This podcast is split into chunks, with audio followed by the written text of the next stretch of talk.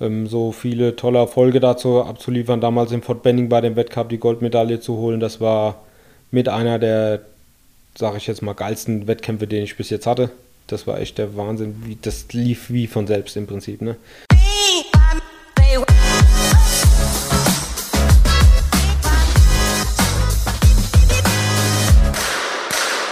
Treffer, Treffer, Treffer, Gold!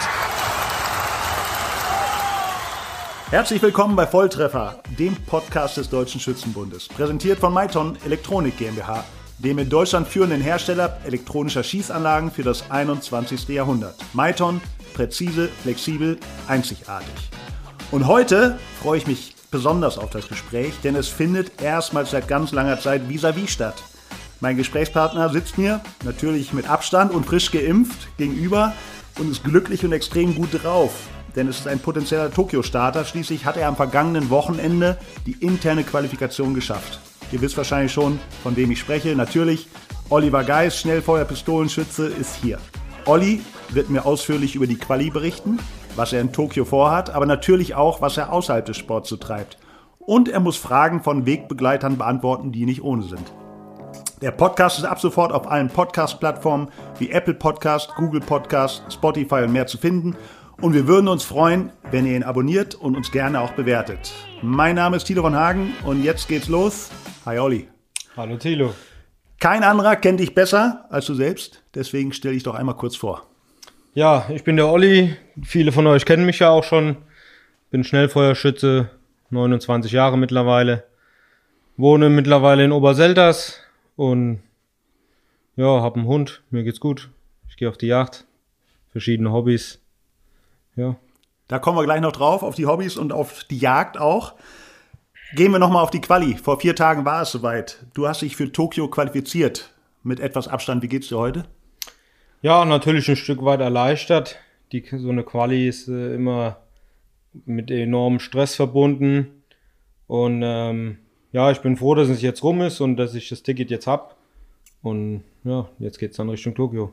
Nimm uns mal mit in die entscheidende Quali nach Suhl. Hast du dich anders vorbereitet als sonst? Hast du irgendwas Besonderes gemacht oder wie immer den Wettkampf vorbereitet, um so möglichst normal wie möglich das Ganze auch abzuwickeln? Ganz genau, das war auch mein Plan, das habe ich auch so gemacht. Ich habe mich ganz normal vorbereitet, wie für jeden Wettkampf auch oder wie für jede Quali auch.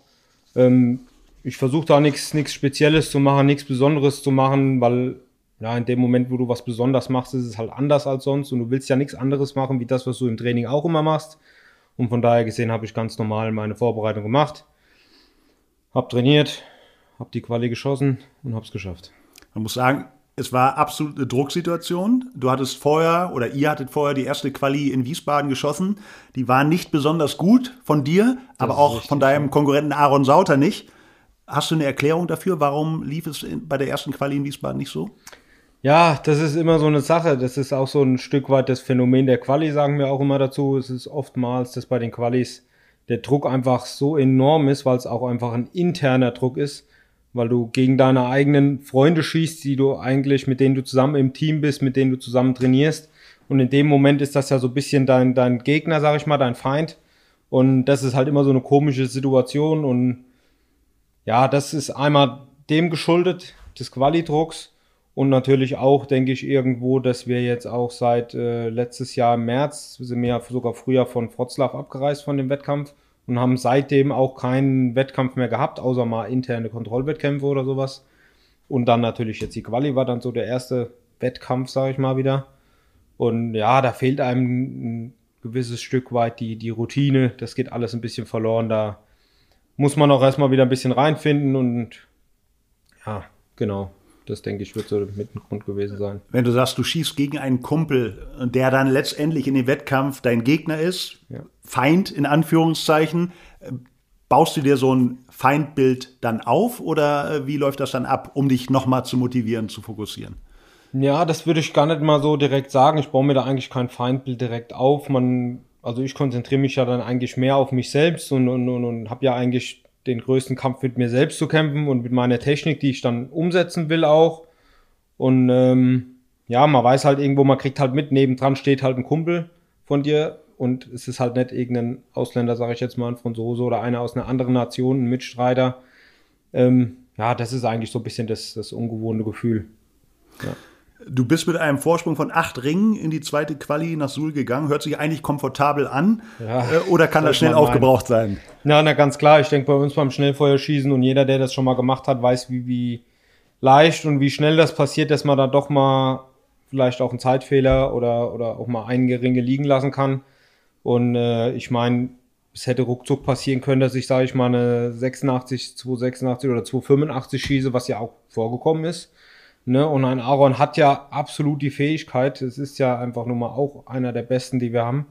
Und der kann genauso auch mal eine 295 oder, oder noch mehr rausknallen, ja. Und dann ruckzuck sind die acht Ringe einfach weg, ja. Die acht Ringe waren noch nicht komplett weg, aber nach der ersten vier Sekunden Ring, äh, Zeit war es nicht so gut. Da hattest du zwei Achten dabei. Ja. Was ging dir da durch den Kopf? Ja, das ist halt genau der Punkt. Ne? Dann schießt, schießt du die erste vier Sekunden Serie, die läuft vielleicht nicht ganz so, wie man das wollte. Und ähm, ja, in dem Moment denkst du dir halt schon, okay, jetzt äh, muss alles passen. Jetzt muss man sich nochmal zusammenreißen. Ich meine, ich habe ja gemerkt, was ich da für einen Mist, sag ich mal, gebaut habe. Und habe das versucht, auch in der zweiten Serie direkt wieder auszumerzen und, und zu verbessern, was mir dann auch gelungen ist. Und ja, in dem Moment denkst du natürlich schon, es kommen immer wieder solche Gedanken wie, na, jetzt hast du es weggeschmissen mit der einen Serie und so weiter, aber das ist eigentlich genau falsch. Du darfst da eigentlich nicht denken, weil der andere muss nebendran auch erstmal schießen. Der hat genau denselben Druck wie man selbst auch und vier Sekunden ist nun mal nicht einfach und es hat ja dann auch gezeigt, äh, was der Aaron dann geschossen hat in dem zweiten vier Sekunden Serie, dass das jedem ruckzuck passieren kann und da muss man dann einfach kämpfen und muss einfach dranbleiben, muss im Hier und Jetzt bleiben, muss sich auf sich konzentrieren und auf das, was man machen will und ja, das habe ich dann Gott sei Dank geschafft und habe ja dann der zweiten Vier auch noch, ich meine 49 war es, geschossen und äh, ja, konnte so mit, sage ich mal, den, das Schlimmste noch vermeiden. Ne? Ich war vor Ort und habe die Reaktion gesehen, als du auf die zweite vier Sekunden Serie von Aaron geguckt hast. Da ja. war ein Durchschnaufen äh, zu sehen. War damit im Prinzip klar vor der zweiten, vor dem zweiten Halbprogramm.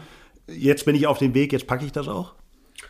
Ja, das würde ich noch gar nicht mal so genau sagen, weil ich habe so dann einen Ring nur mehr gehabt in dem ersten Halbprogramm und somit dann neun Ringe Vorsprung gehabt auf dem Aaron. Aber ähm, ja, im Prinzip ist der Druck genauso derselbe gewesen wie vom ersten Halben, ob jetzt acht oder neun Ringe. Die können halt genauso ruckzuck schnell wieder weg sein. Und mir war klar, dass mir sowas nicht nochmal unbedingt passieren darf. Ja, jetzt bin ich nicht ganz so gut in das Halbprogramm gestartet mit den acht und den sechs Sekunden ja, es ist, ist einfach schwierig dann in dem Moment äh, dran zu bleiben und, und halt das 100% umzusetzen, was man machen will. Ja. Insgesamt hast du in der Quali 571, 583 und 578 geschossen. Ich würde mal sagen, alles unter deinem Leistungsvermögen. Ja, Wie fällt absolut. dein Fazit aus? Ja, genau das trifft es eigentlich. Das ist absolut nicht das äh, Niveau, was ich eigentlich haben will. Da sollen eigentlich schon die Mitte 80 müssen da schon stehen.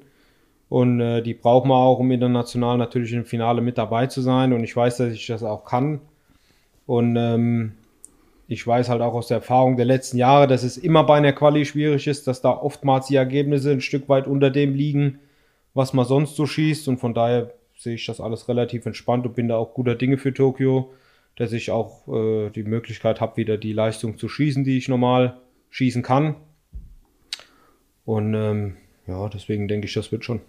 Du nennst das Stichwort Tokio. Du hast die Olympiapremiere hinter dir. Du warst in äh, Rio dabei genau. und hast das, nehme ich an, in vollen Zügen genossen, den ersten Olympiaauftritt.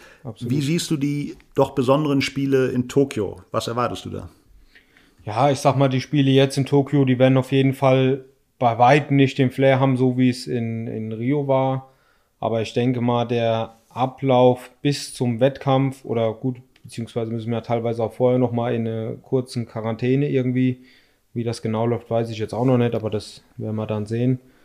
Ähm, der Zeitpunkt bis zum Wettkampf an sich, denke ich, wird relativ ähnlich sein, so wie das bei allen Wettkämpfen auch ist. Wir reisen an, wir machen unser Training, ähm, schießen unseren Wettkampf und was halt danach kommt, da wird halt für uns dann relativ schnell Schluss sein. Wir werden nach dem Wettkampf sehr wahrscheinlich äh, ziemlich direkt wieder abreisen von Tokio was halt ein bisschen schade ist. Ne? Bei den Olympischen Spielen sind halt alle möglichen Sportarten dabei, auch aus der eigenen Nation natürlich. Und in Rio war es auch so, dass wir, ich glaube, noch eine Woche nach unserem Wettkampf dort waren vor Ort und konnten halt nochmal bei anderen Sportarten mit reinschnuppern und gucken, was da so passiert, wie die Wettkämpfe laufen und was natürlich auch mega interessant ist.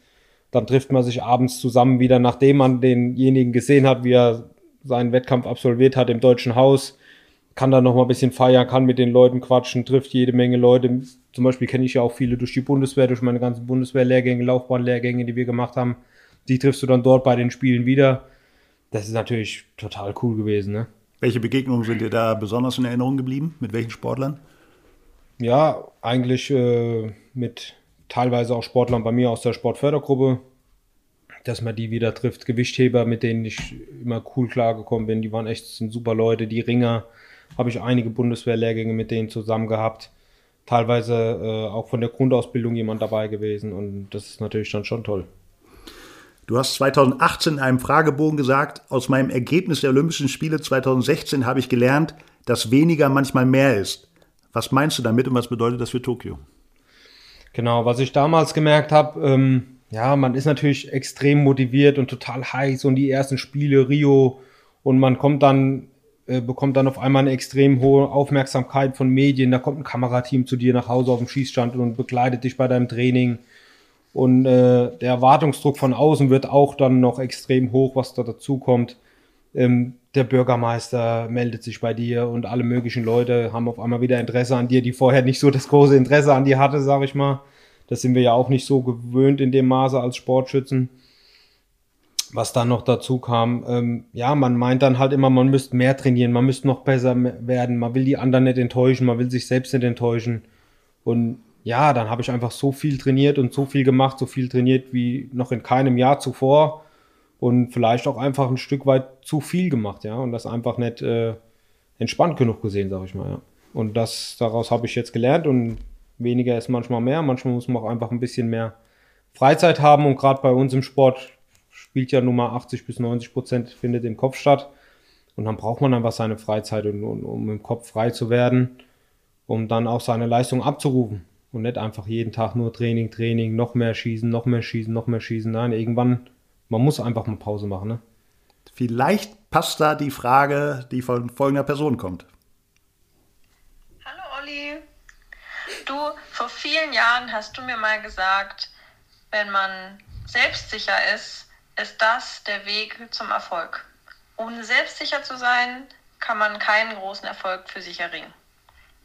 Aber jetzt sag mal, ist das dein Geheimnis für deinen Erfolg? Oder ist es vielleicht doch das Training, das du streng der Regel hältst? Halbe, halbe, halbe, halbe, halbe, halbe. Erzähl doch mal. Ja, danke Doreen für diese tolle Frage. Ähm, ja, das ist natürlich ein Stück weit hat sie da, ist das schon so, eine gewisse Selbstsicherheit äh, braucht man und auch ein Vertrauen in einen selbst. Man muss davon überzeugt sein, was man macht und äh, muss einfach wissen, dass man gut ist. Und das hole ich mir zum Beispiel auch genau über dieses Thema halbe, halbe, halbe schießen. Ich schieße halt immer meine Halbprogramme, relativ viele, vielleicht auch mehr als andere. Wo andere sagen, Mensch, mach doch mal vielleicht lieber mehr Technik. Zum Beispiel an Christian schießt so gut wie kaum Halbprogramme im Training. Und der Erfolg gibt ihm recht, für ihn funktioniert das. Ja, ich bin da ein Stück weit auch immer so ein bisschen schluri im Techniktraining, dann verliere ich mich, dann, dann bin ich mit der Konzentration schnell mal woanders. Und wenn ich mich immer so ein bisschen in diese Wettkampfsimulation reinhole und sage, okay, ich schieße jetzt ein Halbprogramm auf Wertung, dann, ähm, ja, darüber hole ich mir auch ein Stück weit die Selbstsicherheit, bin dann auch im Kopf eher konzentriert und, und, und schieße so, wie ich schießen will. Und äh, wenn ich natürlich zehn halbe am Tag schieße und schieße die ständig zwischen 2,92 und 2,98, sage ich mal, irgendwo in dem hohen 2,90er Bereich, ja, mein Gott, warum soll ich das dann bei einem Wettkampf nicht auch schießen können, ne?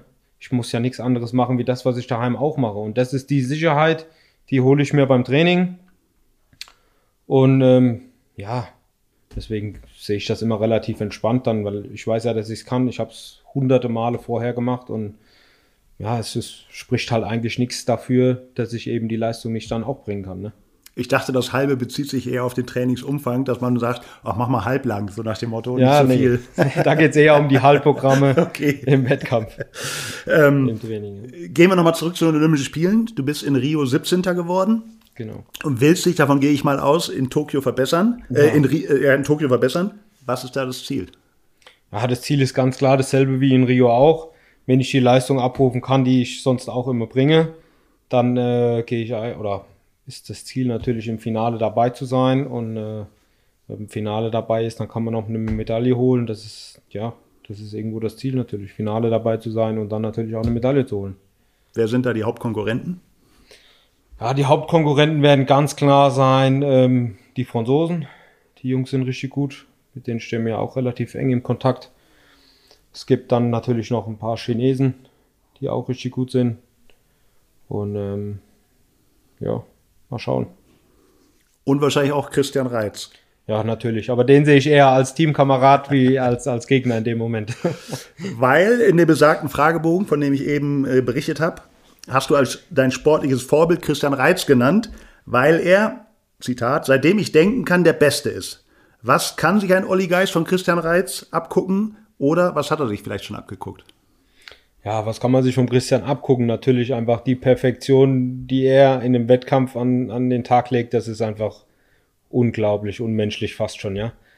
Ähm, er ist auch ein recht entspannter Typ, was man zumindest nach außen hin meint zu sehen.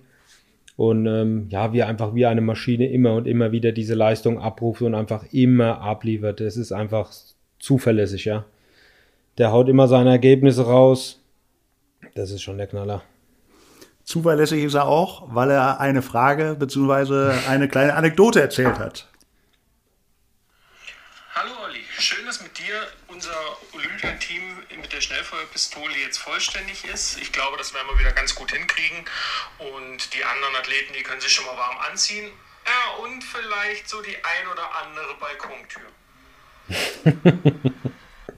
oh, das ist mies. Worauf spielt er denn da an? Ich glaube, es geht auch um Rio. Da geht es um Rio, ja.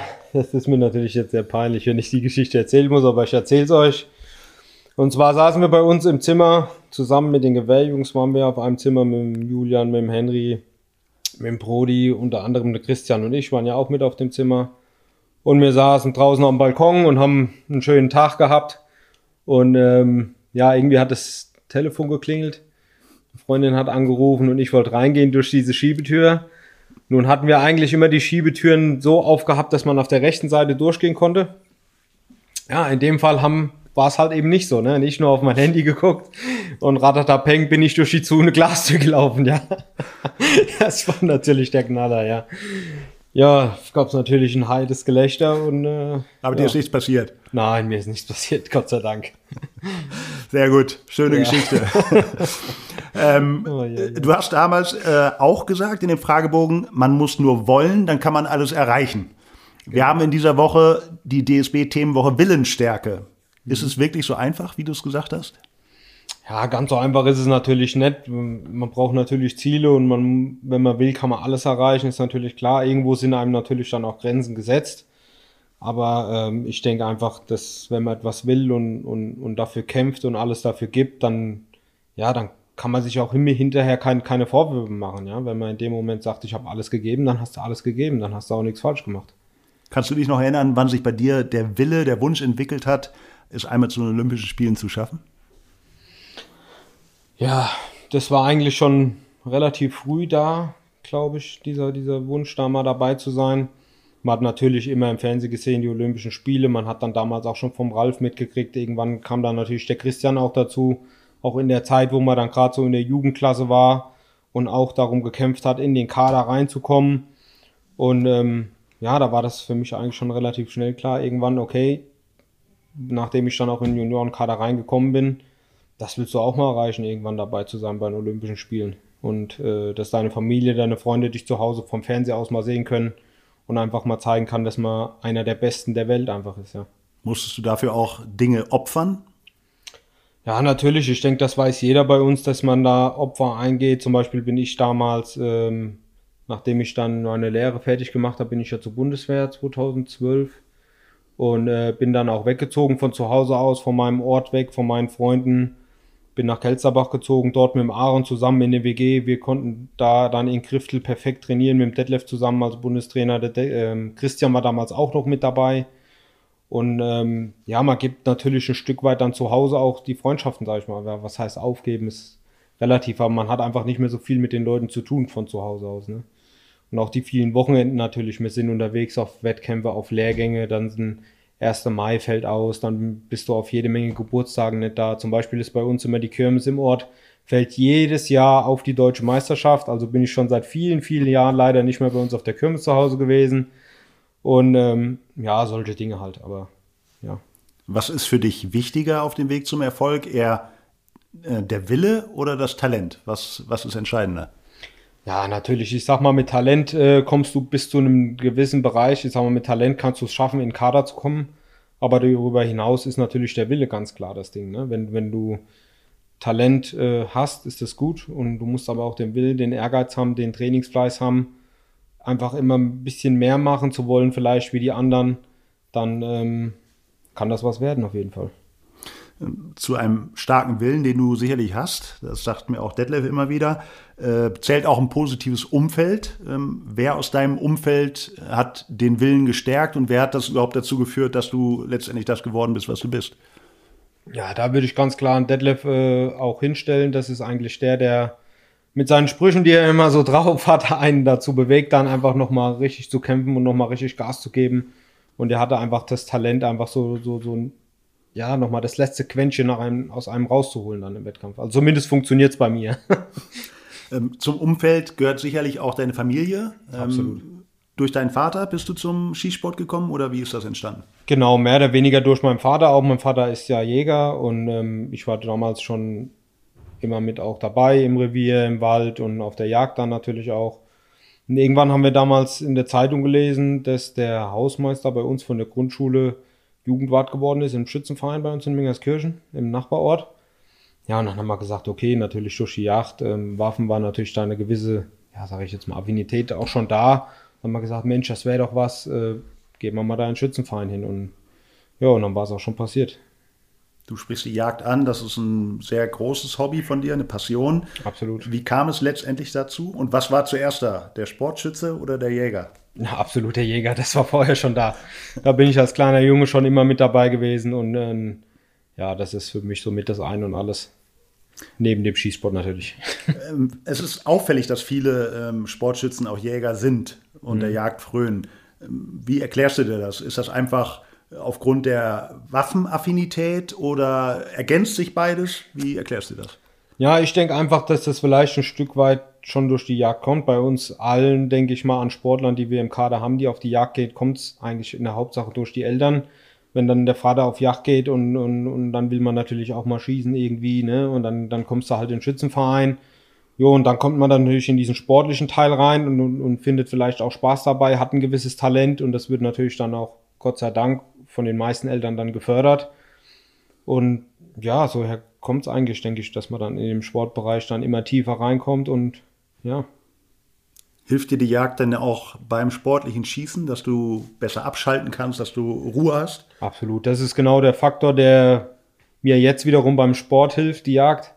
Dass ich eben auch, wenn ich mal nach einem Wettkampf nach Hause komme oder jetzt zum Beispiel nach einem harten Trainingstag, komme ich nach Hause und, und sage, okay, jetzt äh, gehst du nochmal auf den Ansitz oder so und, und, und bist dann einfach nochmal zwei, drei Stunden für, für sich alleine draußen im Wald, in der Natur oder im Feld, kann die Tiere beobachten und ja, das, das gibt mir einfach unheimlich viel, dann nochmal richtig abzuschalten, entspannen, nochmal Energie zu tanken. Das ist mir unheimlich wichtig, ja. Als Jäger gehst du dementsprechend mit Gewehr und Flinte um. Wie ist ja. da dein Talent im sportlichen Schießen? Hätte das auch was werden können? Ja, da bin ich auch eher bei der Kugel, würde ich sagen. Das ist eher mein Ding. Alles, was so in der Luft fliegt und mit Schrot ist, ist ja, das klappt nicht so gut, aber äh, damit habe ich Gott sei Dank auch jagdlich nicht so viel zu tun. Äh, Sportschießen und Jagd, das sind wahrscheinlich deine beherrschenden Themen in, in deinem Leben. Was gibt es sonst noch? Was hast du für Hobbys? Ja, dann habe ich natürlich noch ein Hobby, was auch so ein bisschen damit zu tun hat mit der Jagd. Fast schon ist es Angeln. Ich äh, gehe auch angeln, zwar auch weniger, als ich tatsächlich gerne machen wollen würde. Ähm, genau, dann Bogenschießen auch mittlerweile etwas in den Hintergrund geraten. Aber wenn bei uns äh, in Griftel haben wir einen Bogenparcours und auch eine schöne Bogenanlage. Und da dann, als ich damals in Kelzerbach noch gewohnt habe, war das in dem Maße mit der Yacht nicht so möglich. Ja, und da bin ich dann halt nach dem, nach dem Training, habe ich mir nochmal einen Bogen geschnappt und bin nochmal in den Bogenparcours eine Runde gegangen. Ähm, ja, da konnte man auch super bei abschalten. Auch eine tolle Sache. Toller Sport, macht auch unfassbar viel Spaß. Recurve, Compound, Blank, was, was hast du da geschossen? Ähm, Im Parcours schieße ich eigentlich am liebsten einfach nur blank. Da habe ich so einen traditionellen Jagd-Recurve-Bogen. Ähm, ohne Visierung, ohne Technik, einfach so ein bisschen instinktives Schießen nennt man das ja dann.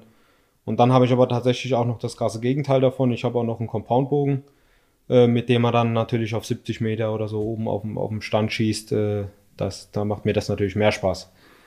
Wenn du gesagt hast, Angeln ist auch eines deiner Hobbys, wie groß war der größte Fisch, den du gefangen hast? Ja, allzu groß war er bis jetzt noch nicht. Ich hatte mal einen 60 Zentimeter Hecht und hatte jetzt letztes Jahr sogar im Juni, meine ich, mal einen 42er Barsch. Das war natürlich schon mal eine richtige Hausnummer, ja. Ich dachte, du kommst mit Meterangaben und dann hätten wir noch 30 Zentimeter abgezogen, dann hätte es ungefähr gepasst. Ja, ne? nee, leider bleibe ich da bei der Realität. ähm, was ich weiß, du isst auch gerne. Ähm, wie mir auch berichtet wurde, beim ersten oder beim besagten Fragebogen hast du damals auf die Frage, wenn du selbst etwas an dir ändern könntest, geantwortet, minus 20 Kilogramm. Ist das eine Schwäche von dir?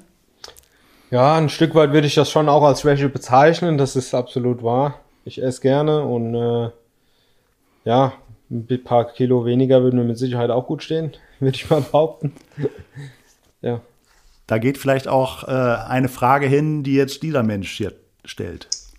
Hallo Olli, hier ist dein Lieblingsbundestrainer. Erzähl uns doch mal, wie du dich in den nächsten Wochen bis unserem Abflug nach Tokio körperlich fit hältst. Tschüss und bis später. Ja, da spielt mein lieber Bundestrainer natürlich immer gerne drauf an. ja, ich werde äh, ganz normal mein Training mehr oder weniger weitermachen. Ich werde jetzt da nicht äh, großartig was anders machen, als ich äh, sonst auch gemacht habe für einen anderen Wettkampf. Ich werde mich ganz normal darauf vorbereiten. Werde vielleicht auch aus Liebe zu meinem Bundestrainer das ein oder andere Mal laufen gehen. genau, so wird es aussehen. Oder ist es auch, um den Dreh vielleicht etwas zu bekommen, ist eine gewisse Stabilität beim Sportschießen, beim Schnellfeuerschießen auch gut und erforderlich? Ja, mir sagen natürlich immer spaßeshalber, ne, ein bisschen Masse kann nicht schaden, wenn der Schwerpunkt tief ist, aber das ist natürlich alles Quatsch. Äh, wenn man Athletik ist wichtig, wenn du, wenn du Körperspannung hast, äh, dann ist das natürlich besser, ganz klarer Fall. Was kannst du sagen zu deinem äh, Training? Wie, äh, wenn du das äh, unterteilen würdest in äh, Schießen, in Athletik, in konditionell, gibt es da Angaben von dir? Also 80 Prozent mache ich, äh, schieße ich und 20 Prozent mache ich Athletik oder wie kann man das so angehen? also bei mir ist es so, dass ich schon sagen würde, 90 Prozent findet bei mir am Schießstand statt und äh, vielleicht 10% Athletik. Aber das ist bei mir genau das Problem und auch ein Stück weit noch eine Schwäche, die ich eigentlich ausbauen könnte. Aber jeder weiß ja, wie das ist mit dem inneren Schweinehund und äh, da fällt mir es halt immer relativ schwer. Dann gehe ich halt, wenn ich vom Training nach Hause komme, halt lieber nochmal mit meinem Hund spazieren oder gehe nochmal auf den Ansitz, bevor ich mir halt die Laufschuhe anziehe und joggen gehe. Äh, das weiß ich, das, das, da müsste ich deutlich mehr für tun und das äh, wäre mit Sicherheit auch nicht schlecht, wenn ich da mehr machen würde. Ja, Kommen wir nochmals konkret zu deinem Sport. Wieso bist du Schnellfeuerpistolenschütze geworden und damit ein absoluter Spezialist? Oder wie unser vielgeschätzter Detlef sagt, ähm, Herzspezialist anstelle von Allgemeinmediziner? Ja, wie es dazu gekommen ist, dass ich äh, Schnellfeuerschütze, das, ich sag mal, ich hatte damals die Möglichkeit im Landeskader äh, beide Disziplinen zu probieren. Ich habe damals die freie Pistole auch geschossen, war als Schüler auch in der Luftpistole sehr gut. Und ähm, ja, ich sag mal, Schnellfeuerschießen hat mir einfach dann in dem Stück weit mehr Spaß gemacht, weil du stehst halt bei der freien Pistole, bei der Luftpistole dann 60 Minuten da oder noch länger da und machst relativ monoton da deine Schusszahlen und ja, ich sag mal, ist halt für mich persönlich, das sieht natürlich jeder anders, ein Stück weit irgendwie langweilig, sag ich mal. Ne? Da ist halt zum Beispiel das Flintenschießen oder das Schnellfeuerschießen bei uns schon ein bisschen, ja, ein bisschen aufregender, einfach ein bisschen spaßiger, finde ich, so für mich. Also ich als Ballsportler sehe es ähnlich. Mir gefällt dieses Dynamische auch mehr. Vielleicht kannst du noch mal, gerade auch für die äh, Zuhörer, die sich vielleicht nicht so auskennen, mhm. äh, mal das Prozedere beim Schnellfeuerpistolenschießen näher erläutern. Wie läuft da so ein Wettkampf ab? Genau, also ein Wettkampf läuft im Prinzip so an, wir schießen ja unser Wettkampf in zwei Halbprogramme, ist das Ganze aufgeteilt. Jeweils 30 Schuss. Wir schießen zwei Serien in 8 Sekunden zwei Serien in sechs Sekunden und dann nochmal zwei Serien in vier Sekunden. Das ist ein Halbprogramm. Das geht alles relativ schnell vonstatten. Vorher haben wir nochmal eine Probe in acht Sekunden. 20 Minuten ungefähr ist der Wettkampf rum. Das geht also relativ flott. Meistens dann am zweiten Tag haben wir das zweite Halbprogramm. Dann kommen im Anschluss die besten sechs aus dem Vorkampf, kommen dann ins Finale rein. Im Finale geht's dann, wird dann nur noch vier Sekunden geschossen. Und dann geht's auch auf Treffer. Also im Vorfeld geht's ja dann auf die Ringzahlen. Und äh, dann geht's ab 9,7 ist es dann ein Treffer, ähnlich wie beim Biathlon. Fünf Treffer können wir erreichen. Und dann nach den ersten vier Serien geht's dann im K.O.-System, dass immer einer rausfliegt, der mit den wenigsten Treffern. Genau, das ist die, die wichtige Ergänzung. Pro Serie gibt es fünf Schuss. Genau. Also fünf Schuss in vier Sekunden, das ist schon äh, eine schnelle Geschichte. Ähm, wie schwierig und wichtig ist es, die Zeitfenster von acht, sechs und vier Sekunden auszureizen? Ja, auszureizen ist relativ, man muss das nicht unbedingt immer ausreizen. Wenn man, äh, bei mir ist es zum Beispiel so, die acht Sekunden bin ich meistens so in sieben, sieben, zwei, um die sieben Sekunden rum fertig. In den sechs Sekunden bin ich meistens auch ein Stück weit schneller. Manchmal natürlich, jeden, es funktioniert nicht jede Serie perfekt. Manchmal muss man hier und da noch mal ein bisschen was korrigieren. Und diesen Puffer zu haben, ist man dann auch schon mal bei knapp sechs Sekunden, aber meistens bin ich auch so bei fünfeinhalb oder 5,6, 5,7 Sekunden fertig. In vier Sekunden wird das Ganze natürlich dann schon wieder ein bisschen schwieriger, weil man natürlich immer weniger Zeit hat. Also man sollte nicht unbedingt immer das Zeitfenster komplett ausreizen und irgendwann, ähm, ich sag mal, gerade bei den acht Sekunden, was soll ich je nachdem auf der Scheibe zwei Sekunden in der 10 stehen? Wenn ich reinkomme und stehe in der 10, dann kann ich auch schießen. Und deswegen kommt es halt manchmal, dass wir auch schneller fertig sind. Ab wann gibt es einen Zeitfehler? Ein Zeitfehler gibt es, wenn man 0,2 Sekunden drüber ist über die Zeit. Das heißt 4,2 oder 6,2, 8,2 ist dann Schluss. Und hat man das als Schnell Schnellfeuerpistolenschütze äh, Intus diese 4, 6, 8 Sekunden oder trainiert man das mit äh, auf die Uhr drücken und dann oder wie läuft das? Ja, ich sag mal, wir schießen ja meistens auf Elektronikanlagen. Dort werden die ja die einzelnen Zeiten auch angezeigt, der einzelnen Schüsse. Und so entwickelst du einfach über die hohe Schusszahl, die wir absolvieren, entwickelst du einfach dieses Gefühl für die Zeit. Man muss das natürlich auch ein bisschen trainieren. Man muss fühlen, man muss spüren, wann man einen langsamen Anschuss hat oder wann man einen schnellen Anschuss hat und darauf natürlich dann auch reagieren zu können und natürlich im Hinterkopf die Endzeit zu behalten, wann auch die Serie dann zu Ende ist, dass man dann innerhalb der Serie noch agieren kann. Entweder dann halt schneller zu schießen, wenn der Anschuss langsam war oder halt dementsprechend andersrum. Und irgendwann entwickelt man einfach das Gespür dafür und das Gefühl, wie die Zeiten sind. Ist der wichtigste Schuss der erste Schuss, um da einen Rhythmus zu kommen und dann auch äh, dementsprechend was aufzubauen? Der erste Schuss, der Anschuss ist natürlich mit einer der wichtigsten, sage ich mal. Es gibt einmal so ein Teil, es ist einmal halt der Anschuss, was mit am wichtigsten ist. Und ähm, dann natürlich den Übergang von 1 auf 2. Das ist natürlich das Schwierigste, wenn du von der vertikalen in die horizontale Bewegung dann kommst. Ähm, das ist im Prinzip so der Knackpunkt. Und äh, bei mir ist es in letzter Zeit zum Beispiel öfters so, dass ich immer ein bisschen Chaos auf dem Anschluss habe, im Anschluss nicht so ganz so zurechtkomme. Dann manchmal nehme ich die Hektik, den, die, den Chaos noch mit in die zweite Scheibe und krieg's dann wieder korrigiert und dann dritte, vierte, fünfte Scheibe ist dann meistens wieder gut. Gerade in den schnellen Serien, zum Beispiel bei den vier Sekunden, ist es so bei mir. Und ähm, ja, das ist so mit der Knackpunkt eigentlich der Anschluss. Wenn der Anschluss gut kommt und sicher ist und man dann stabil auf die zweite Scheibe kommt, dann, dann ist es auch fast schon vollbracht, sag ich mal. Zumindest bei mir so. Gibt es eine Lieblingsserie für dich? Bist du eher der Anhänger der langsamen Serie oder doch eher der Schnellfeuerschütze? Na, ich bin da eher der, der Schnellfeuerschütze. Mir ist tatsächlich die vier Sekunden fast mit am liebsten.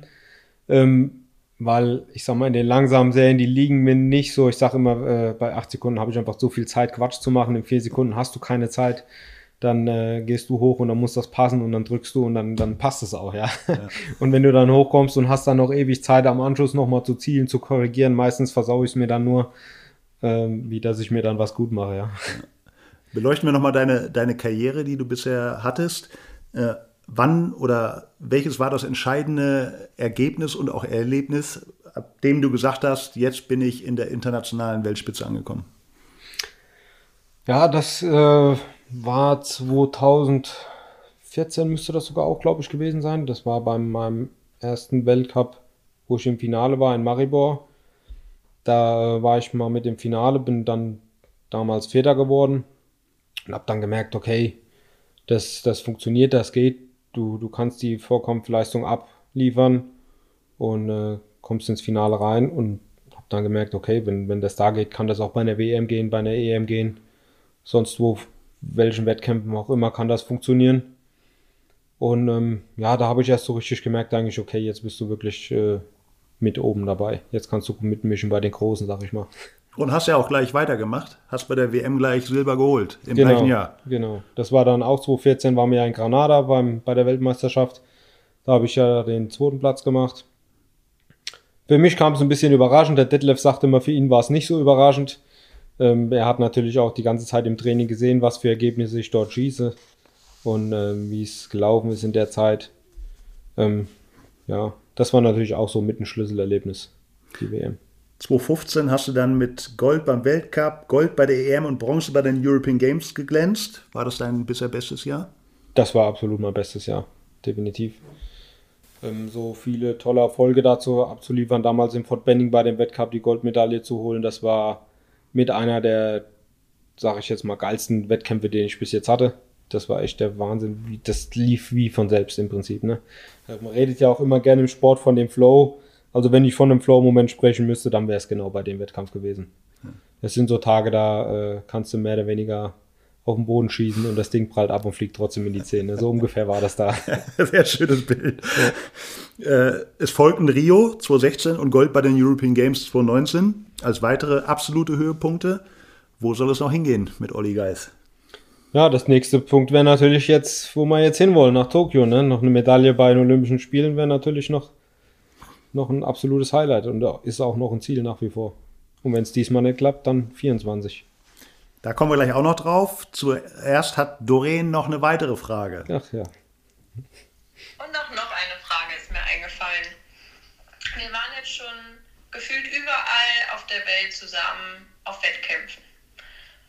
Aber magst du die großen Wettkämpfe lieber, also Sachen wie Weltcups, Europameisterschaften, European Games, da wo man die wirklich großen Siege einfahren kann? Oder vielleicht doch lieber die kleinen Wettkämpfe, wie zum Beispiel, wenn ich von Hubertus Hüttengesäß gegen Ferner Allendorf, also dich und Svenja, schießen dort unsere Freundschaftskämpfe bzw. Hessenliga-Wettkämpfe austragen. Was davon ist dein Favorit? Ja, das ist natürlich eine schwierige Frage jetzt. Ne? also natürlich äh, die großen Ziele, die großen Wettkämpfe sind natürlich atemberaubend. Da will man natürlich was reisen, das ist ganz klar. Aber wie Doreen es genauso schön auch gesagt hat, gerade auch diese, diese kleineren Wettkämpfe, die Rundenwettkämpfe auf dieser mehr freundschaftlichen Basis, äh, wie das bei uns auch dort stattfindet, bei der Sportpistole, die sind natürlich auch überragend. Das bringt natürlich unheimlich viel Spaß. Man, man, man sitzt danach noch zusammen, grillt und hat einen schönen Abend zusammen das ist natürlich auch unheimlich toll auf jeden Fall. Ist mir auch sehr wichtig und es macht mir auch unheimlich viel Spaß, wirklich. Diese Rundenwettkämpfe, das, das gibt mir auch sehr viel. Sehr schön. Wenn du jetzt auf deine bisherige Karriere blickst, bist du zufrieden damit oder hättest du gesagt, ah, ich hätte vielleicht noch einen Tacken mehr rausholen können, ähm, wenn ich das und das gemacht hätte? Ja, das äh, könnte man natürlich eigentlich fast bei jedem Wettkampf sagen. Man ist ja eigentlich nie wirklich zufrieden, ein Stück weit. Man will natürlich immer ein bisschen besser sein. Ich denke, das ist auch der Anspruch, den wir als Sportler haben sollten, da immer noch ein bisschen mehr zu wollen. Ich denke schon, dass ich bei dem einen oder anderen Wettkampf ein bisschen mehr rausholen hätte können. Aber das ist natürlich nun mal die Erfahrung. Da lernt man draus aus den Wettkämpfen und, und versucht dann natürlich die Erfahrung mitzunehmen. Und deswegen äh, denke ich, wenn da noch ein paar schöne Jahre kommen du hast es auch in, in dem Podcast hier gesagt, äh, 80 Prozent im Wettkampf macht das Mentale aus. Äh, gleichzeitig hast du aber auch gesagt, äh, dass du nicht so viel dafür machst. Warum? Ja, das. ich sag mal, ich bin da halt generell eher ein relativ entspannter Typ und äh, komme mit den Situationen gut klar und auch mittlerweile immer besser klar, auch gerade bei den großen Wettkämpfen, weil wenn man einfach schon viele Weltcups miterlebt hat, ich denke, der eine oder andere kann das vielleicht nachvollziehen in Bezug auf eine deutsche Meisterschaft oder auf eine Landesmeisterschaft. Wenn du das Ganze halt einfach schon zehnmal mitgemacht hast, dann weißt du halt einfach, wie es läuft und dann gehst du einfach viel entspannter natürlich auch in so einen Wettkampf rein oder in das Event rein. Und ähm, ja, so ähnlich ist es so langsam auch bei den Weltcups. Die ersten Weltcups, da bist du natürlich komplett erschlagen. Äh, und so nach und nach entwickelt sich dann einfach eine gewisse Routine. Man kennt das ganze Prozedere, die Orte ändern sich okay, aber im Großen und Ganzen bleibt es immer gleich. Und ähm, ja. Du bist zarte 29 Jahre noch, Noch, und ja. erlebst jetzt deine zweiten Olympischen Spiele. Ähm, wie lange hast du vor, deinen Sport auf diesem Niveau zu betreiben? Und hast du dir darüber schon mal Gedanken gemacht, wie es in der Zukunft aussieht? Ja, natürlich. Also mittlerweile, denke ich, bin ich in dem Alter, wo man sich anfangen sollte, Gedanken über solche Dinge zu machen. Und ähm, ich habe jetzt auf jeden Fall für mich noch geplant bis 24, also Paris, würde ich auf jeden Fall gerne noch mitmachen wollen. Und ähm, ja, dann, dann muss man einfach mal schauen, wie es läuft bis dahin und wie es, wie es aussieht. Vielleicht auch dann noch mal zwei Jahre länger wieder bis zur nächsten WM oder, oder vielleicht auch noch mal bis 28. Keine Ahnung, muss man mal gucken. Ich sehe das relativ entspannt. Es sind ja noch ein paar Jahre. Da wollen wir dich auf jeden Fall sehr gerne beim Wort nehmen. Wir hätten dich sehr gerne in Los Angeles und in Paris. Aber jetzt geht es erst nach Tokio. Olli, das war's schon. Ich bedanke Okay. mich ganz herzlich bei dir für das Gespräch.